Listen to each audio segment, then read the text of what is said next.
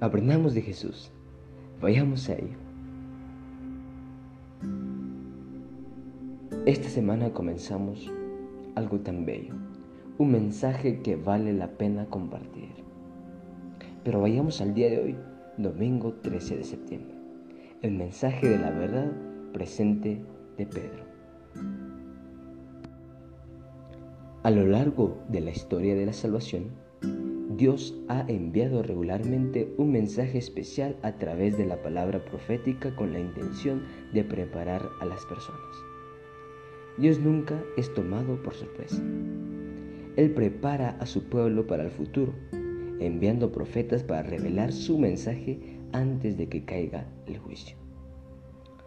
En los días previos al diluvio, Dios envió un mensaje al mundo a través de Noé en Egipto, Dios levantó a José a fin de que se preparara para hambruna durante los siete años de abundancia. Los profetas judíos advirtieron a los líderes israelitas de la inminente destrucción de Jerusalén por parte de los babilonios. El mensaje de arrepentimiento de Juan el Bautista preparó a una nación para la primera venida de Jesús.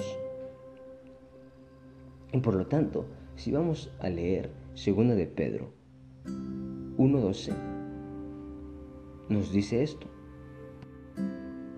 Por eso siempre os recordaré estas cosas, aunque vosotros lo sabéis y estáis confirmados en la verdad presente.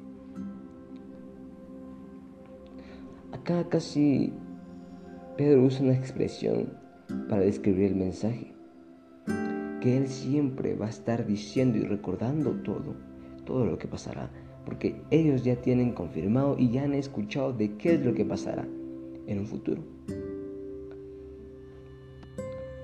Pedro vivió con Jesús, convivió con Jesús. Y eso lo hace a testificar y, el poder en verdad decir qué es lo que vio. Y que no son solo puras cosas en decir de, bueno, es que yo he escuchado. Él mismo testificaba porque él lo vio con sus propios ojos. Y bueno, por eso él siempre decía que él exhortaba a la gente, a las personas, a los hermanos de la iglesia, a poder seguir viviendo y conviviendo diariamente con Jesús. Y que les decía tales cosas de que Jesús venía, de que esto pasaría porque Él ya sabía, porque se le había sido revelado. Siempre Dios nos ha dejado unas personas en las cuales debemos leer, comprender y saber qué es lo que Dios tiene preparado para nosotros.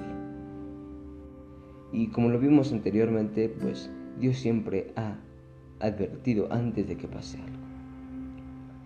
En nuestros tiempos, pues ya no, ya no es algo lógico lo que dicen los demás y los demás, de que la profecía no existe y no debemos de creer en ella y de que prácticamente no se cumple con lo que dice ahí porque estamos y hemos confirmado que sí se cumple. También recordemos de que las promesas de Dios siempre se cumplirán y ninguna promesa de Dios no se cumple. Y bueno, para bien o para mal se cumple. Es como Él dice, la lluvia cae para buenos y para malos. Igual las promesas se cumplen las buenas y las malas. Él promete que te dará riqueza, que te dará amor, que cuando estés con Él no te faltará felicidad, que cuando estés con Él caminarás más seguro. Y si es lo que, es lo que logras tener, si en verdad convives con Él. Pero también ha dicho en otros, como decirte en otros libros, Apocalipsis, Daniel, qué es lo que pasará. Y si Él dice que vendrá Él por segunda vez y habrá destrucción y habrá tanto y esto y estas cosas, es porque así será, porque las promesas de Dios se cumplen al pie de la letra.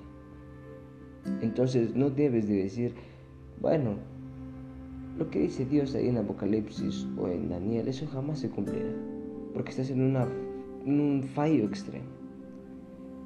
Eh, algo que me interesa bastante de, de esta lección es de que si tú en verdad crees en las promesas de Dios, vas a creer en todas, en buenas y en las malas. Para, para Dios no hay promesas buenas o malas. Él todo lo ve porque, con amor. al, punto que hoy es de que lo que vemos malo para nosotros es lo que Dios ve, ve, bueno. Porque tú ves malo que se destruya el mundo y que se se queme, que haya terremotos. Tú lo ves malo. Pero Jesús lo ve bueno, lo ve bueno para los hombres justos, para los hombres que confiaron en Él, que se dedican a Él. Porque lo que Él quiere más que nadie, más que todos, es venir a traernos y llevarnos junto a Él. Entonces, lo que Él quiere es venir y llevarse a los justos, resucitar a los justos y que vayan con Él al cielo. Pero muchas veces nosotros lo vemos como algo malo. Ah, pero ¿por qué Dios tiene que destruir tanto? ¿O por qué Dios tiene que hacer esto? En vez de estar dispuesto a que eso venga, porque Él ya te he dicho que vendrán hambres, que vendrán rumores de guerras, que vendrán esto y otro. Y muchas veces esto te, te trae a ti pretexto y te dice, bueno, ¿por qué tiene que suceder todo esto? ¿Por qué tiene que pasar esto? Lo ves como algo feo, como algo que no debe suceder, mientras Dios lo ve porque Él recuerda que no ve lo que tú ves, Él ve lo mejor. Lo que tú ves malo, Él lo ve bueno. Entonces, Él, para Él es algo grandioso el que haga esto porque primero va a destruir la maldad de este mundo. Segundo, viene a traerte a ti que eres justo y que estás ahora dispuesto a predicar de Él. Pero si no lo estás, por eso estás siempre diciendo, ¿por qué tiene que pasar esto? ¿Por qué? Y esto y esto. Porque aún tú no tienes tu fe aún tu salvación no es por fe y aún no, sabes de la gracia de Jesús, no conoces a Jesús prácticamente, no conoces a Dios y por eso siempre vas a estar reclamando. Al punto que vamos es de que siempre, siempre Dios ha dejado profetas, el cual nos dice qué es lo que pasará. Y si este profeta nos dice, tú vas a ser abundante en dinero, pues lo aceptas con amor. ¿Por qué? Porque es algo para el beneficio para ti. Pero también en la Biblia aparece que Jesús vendrá, pero cuando venga pasarán cosas feas, porque el mundo de acá tiene que ser destruido. También debes de aceptarlo con amor, porque sabes de que si tú eres justo, eres amoroso y has vivido según Él lo ha dicho, a ti no te tocará nada de ello. Y si te toca, tienes que vivirlo porque vas a vivir agradeciéndole a Dios, sirviéndole a Dios, y morirás sirviéndole a Dios. Entonces, ¿de qué te preocupas? Si las promesas de Dios son beneficiantes para ti o no, recuerda que es una promesa que se debe cumplir, te guste o no te guste. Y por eso cuando nosotros nos bautizamos, cuando somos presentes, cuando decidimos bautizarnos, nos dan a leer unos votos que debemos de cumplir. Y la primera, una de ellas es creer en la profecía. Y recuerda que la profecía está basada en la Biblia pero también tenemos una extensión de una hermana llamada Elena G. de White, que nos habla y nos dice de qué es lo que sucederá. Ella ha aprendido de la Biblia, pero medida a visiones, ha extendido su conocimiento. Y pues en la Biblia solo decía que esto pasará, te lo dice como que resumidamente la hermana Elena G. White te lo dice un poco más específicamente. Y es algo bueno porque entonces sabes qué es lo que pasará mejormente, eh, qué es lo que pasará con especificaciones, entonces esto te conlleva a prepararte mejor, porque si solo sabes pequeñas partes, pues te quedas con las dudas y quizás hasta dices, bueno, y, y si pasa esto, y si pasa lo otro, pero con la ayuda de la profecía de Elena G. de White, pues te conlleva a que ya no tienes que pensar mucho, sino que tienes que prepararte más, dedicarte más a Jesús. Y algo que me, impresiona bastante es de que Jesús, Dios, no le gusta a esas personas que anuncian paz cuando no la hay. Muchas veces encontramos predicadores, encontramos personas que a veces no, no, no les gusta tocar temas proféticos. Y la Biblia habla de amor, habla de, bondad, habla de gracia, habla de fe, pero a la vez también habla de acontecimientos que debemos tener presentes y que debemos de estar preparados. Entonces la Biblia es mezcla de todo esto. Recordemos que la Biblia, si solo tuviese un, un libro, un capítulo, quizás hasta llegase al punto de ser aburrida. Pero la Biblia habla de todo un poco, para que conozcamos de todo un poco, para que aprendamos de Jesús de cómo es, para que aprendamos de Dios cómo es, para que sepamos de todo de Dios. Entonces, la Biblia prácticamente nos revela la mayoría parte de cómo es Dios. Entonces, si solo nos revelaría un poquito de Él, pues no lo conociéramos a la totalidad, pero recordemos de que Jesús, Dios nos ha llamado amigos, porque nos ha dado a conocer sus hechos, nos ha dado a conocer lo que va a hacer. Porque si no fuéramos sus amigos, pues entonces no nos daría a conocer qué es lo que hará y qué es lo que está haciendo. Pero Él nos ha enseñado qué es lo que hizo, qué es lo que estará haciendo y qué es lo que seguirá haciendo. Entonces somos sus amigos y por lo tanto quiero, quiere que lo sepamos. Y por eso nos ha dejado siempre profecías. Siempre que va a pasar algo, Él nos dice con acontecimiento antes, porque así estamos preparados. Como amigo nos quiere y quiere que estemos bien ante esas dificultades. Y en Ezequiel 16, en Ezequiel, perdón, 13, 16 dice esto. Ya no existen esos profetas de Israel que profetizan a Jerusalén visión de paz cuando no había paz, dice Dios el Señor. Porque yo con mi enojo los he herido en la pared. Me encanta, me encanta. Porque así como hablamos de que Dios es amor, así como hablamos de que Dios te ama y te acepta tal cual eres, que su gracia te acepta y que recuerda que siempre Él estará contigo, que es tu amigo. Y por parte de que es tu amigo te enseña lo que Él hará en un futuro.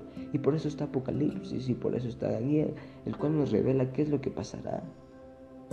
Y, si no te gusta, entonces no eres su amigo, porque como amigo debes de aceptarlo tal cual es. Y tú como amigo, Él te acepta tal cual es cuál eres tú. Entonces, prácticamente debes de haber todas las partes de Dios. Como es de bueno, como es de amoroso, pero también de cómo es de amoroso también. Porque al revelarte qué es lo que pasará, te está demostrando su amor para que tú sepas qué es lo que pasará y estés atento. Y no estés como alguien indeciso, alguien que no sabe nada, ignorante en otras palabras. Entonces, creo que lo que debemos de enfatizar el día de hoy es de que su amor y su gracia es algo bello que también nos conlleva a poder darnos a conocer qué es lo que pasará y de qué debemos estar preparados. Ahora en estos momentos estamos viviendo tiempos difíciles sobre esta pandemia. Y sería ilógico que alguien te, algún pastor, alguna persona te dijese, bueno, ahorita no pasa nada, ahorita esta enfermedad no existe, cuando tú mismo has visto quizás hasta morir a familiares. Entonces sería algo que no creerías. Y ahí te estaría contando cosas que, que no son verdad. Te está diciendo que hay paz cuando que no hay enfermedad, cuando tú mismo has visto que sí existe. Entonces es lo mismo. Las personas a las cuales no les gusta saber qué es lo que pasará en un futuro, es porque en gran manera no han conocido a Jesús. Deben de conocerlo en totalidad, de que Él te ama y por gracia. Y de que te ama y que por amor y por su gracia te revela el futuro. Te cuenta qué es lo que pasará, te cuenta sus planes. Entonces, imagínate, y lo vuelvo a recalcar para que se te quede memorizado. Si tú no fueras su amigo, Él no te contaría qué es lo que hará. Pero como eres su amigo, te cuenta qué es lo que pasa. Y eso te lo cuenta por medio de los libros proféticos, los cuales tú conoces, que es Daniel Apocalipsis. Te lo cuenta por los libros de hermana Elena G. de White. Como amigo te lo cuenta, para que estés preparado y no sufras. O para que sepas qué es lo que te tocará por seguir y amarlo a Él. Entonces ahí se prueba tu fe, si en verdad lo amas. Entonces creería yo que Jesús, Dios, jamás nos ha dejado desamparados siempre nos ha traído profetas los cuales nos revelen. Él mismo también nos ha revelado qué es lo que pasará. Y si tú estás dispuesto a conocerlo y amarlo, y a tenerlo como amigo, pues aceptarás lo que viene y aceptarás lo que Él te cuenta. Al igual que un amigo, seguramente tienes un amigo aquí terrenal, Él te cuenta cosas buenas, te dice fíjate que hoy pues saqué 10 sobre 10 en la tarea. Hoy saqué 20 sobre 20 en el examen. Y tú contento porque él ha sacado un buen punteo. Pero a veces también te cuenta cosas malas diciéndote, fíjate que hoy pues el parcial me fue pésimo. De 30 que valía saqué 5 puntos. ¿Te das cuenta?